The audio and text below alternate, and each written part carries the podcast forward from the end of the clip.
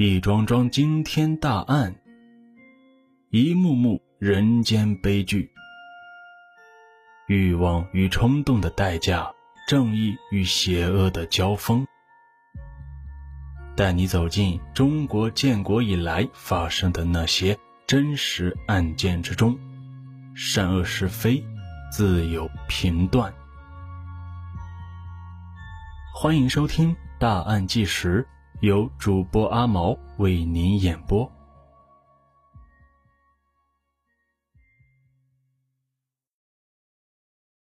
二零一六年八月七日，福建省宁德市蕉城区的市民上山晨练的时候，发现路边有一名男子昏倒在地，不省人事。市民迅速拨打幺二零，将他送往医院进行抢救。结果，这名男子不治身亡，而他的死因却是一个谜。警方随即介入，经查，男子身上没有明显外伤，比较异常的是他左手手臂有些发肿，脸色发青发紫，看着像是中毒了。法医进一步检查发现，死者左手臂上有两个血洞。这与蛇咬伤的伤口吻合，于是民警再次回到现场。这是蕉城区森林公园的一处树林。根据公园管理处人员介绍，这一带的确有蛇出没。民警还看到公园内的一些路旁也立有提示牌，提醒市民尽量沿着石板路行走，不要擅自闯入旁边的草丛、树林，以防被蛇虫咬伤。围观群众也纷纷发表意见，多数都认可男子是被蛇咬伤致死的说法。现场有几个空的啤酒瓶、一封情书和一对戒指。民警分析，男子是为情所困，上山喝酒排解时意外被毒蛇咬伤。公园大门处的监控视频也证实，死者是头天傍晚时分独自背着包上山的。一时间，所有线索都表明这是一场意外。专案组不少民警都倾向于以意外结案，但专案组组长杨成却总觉得有些不对劲。可到底哪里出了问题，他又说不上来。这时，关于男子的身份核查结果出来了：死者名为刘平，二十七岁，已婚，他与老婆同住。但他的工作需要经常在外出差，每个月有近一半的时间都不在家。结了婚的人还写情书，杨成很是疑惑。再看情书的内容，末尾的署名为刘平，但却不是写给妻子汤梅的，而是写给一个叫倩的女子。信中。写信人直白地表露出对倩的爱慕之意，又因无法与她在一起而悲痛欲绝，只盼下辈子有机会在一起。如此看来，那对戒指也是刘平买给自己和倩的，以作定情之用。信内没有提及两人不能在一起的原因，杨成就想，是因为刘平已经有了家庭，还是两个人都有了家庭？还是说这事压根就是他一厢情愿，他是在求而不得才苦闷的。要找到答案，最直接的方法就是找到这个倩。民警先是询问汤梅，她表示并不知道丈夫在外面有情人，也从没听丈夫提到过名字里有倩的女人。不过听闻此事之后，汤梅非常伤心。她认为自己一心一意地跟着丈夫，丈夫却在背地里做出这种对不起自己的事，她为此也心灰意冷。如今丈夫横死，她打算将他安葬之后就离开这个伤心之地，言谈之中不乏厌世之情。民警觉得汤梅也真是可怜，好言安慰了几句，让她看开一些。汤梅这儿没突破，杨成就扩大范围，继续走访刘平的其余家人。当询问到刘平的父母时，他们对儿子出事感到悲痛的同时，又有些不好意思。毕竟婚内出轨是很不光彩的事，他们希望这事儿能尽快了结，不要扩大知晓面。前期的侦查本就表明这是一场意外，如今死者家人也要求结案，专案组成员都觉得案子可以画一个句号了。然而，刑侦经验丰富的杨成还是很慎重。他总觉得一个已婚男子可能会出轨，可能会偷情，喝闷酒也能理解，但独自一人跑到山林里去喝酒就比较特殊了。再说，这个年代再手写一封情书，它本身也很特别。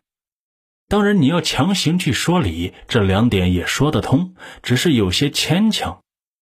尽管压力很大，杨成还是决定再细查一下，把每一起意外事件都当成刑事案件去思考、去推理，是杨成多年从事刑警工作养成的习惯。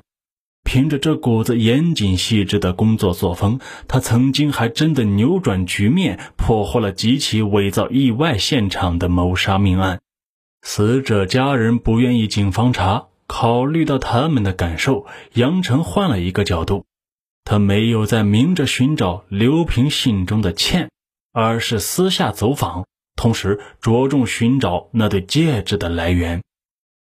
在杨成的坚持下，案情很快出现转机，倒不是找到了当事人倩，而是找到了戒指的出处。戒指上的花纹比较特别，老板一眼就认出了他们。因为店里的很多戒指花纹是按照客户需求定制的，老板为了和客户及时沟通，都登记了他们的联系电话。在老板的配合下，警方拿到定制这对戒指的客户电话号码，一查，机主却不是刘平，而是一个叫黄叔的男子。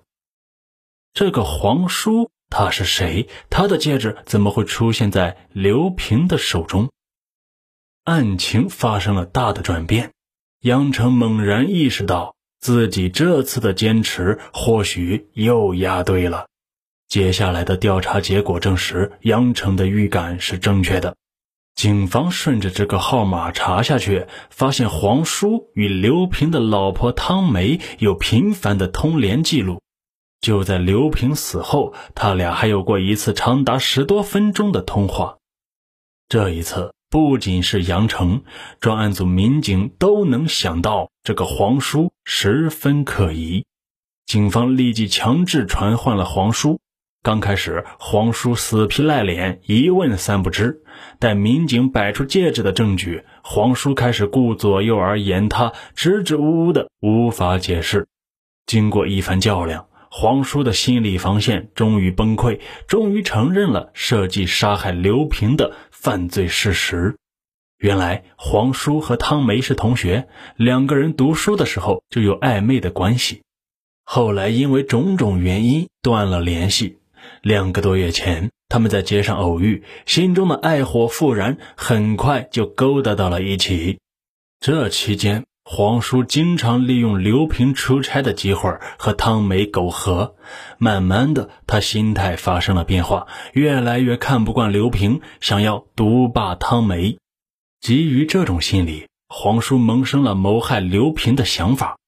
经过一番考量，他决定制造毒蛇伤人的意外事件。他通过非法渠道购买了蛇毒、针筒等作案工具。又购买了两颗蛇牙。事发前几天，黄书先以老同学的名义邀请汤梅夫妻吃饭，他表现得非常热情，席间又与刘平喝了几杯，获得了刘平的好感。案发当天，黄叔以露营喝酒为由骗刘平上山，将他灌醉。待他醉酒后，注射了蛇毒，再用蛇牙伪造成咬伤，确认刘平死亡后，黄叔在现场留下事先准备好的情书和戒指，从小路离开了公园。黄叔说，那对戒指本来是他给自己和汤梅做的，制定计划时临时起意，就顺手拿来用了。皇叔本想用情书和戒指麻痹警方。不曾想，他们成为了自己落网的关键物证。皇叔自以为做的天衣无缝，结果仍然被抓，受到了法律的惩处。真是应了那句老话：“天网恢恢，疏而不漏，自作孽不可活呀。皇叔夺妻杀夫和汤梅故作悲痛的行为，也充分说明了蛇毒再毒也毒不过人心呐。本案播讲结束，感谢您的收听，请您订阅此专辑，关注主播，给主播一些小小的鼓励和动力，为您演播更多精彩故事。再次感谢，下期见。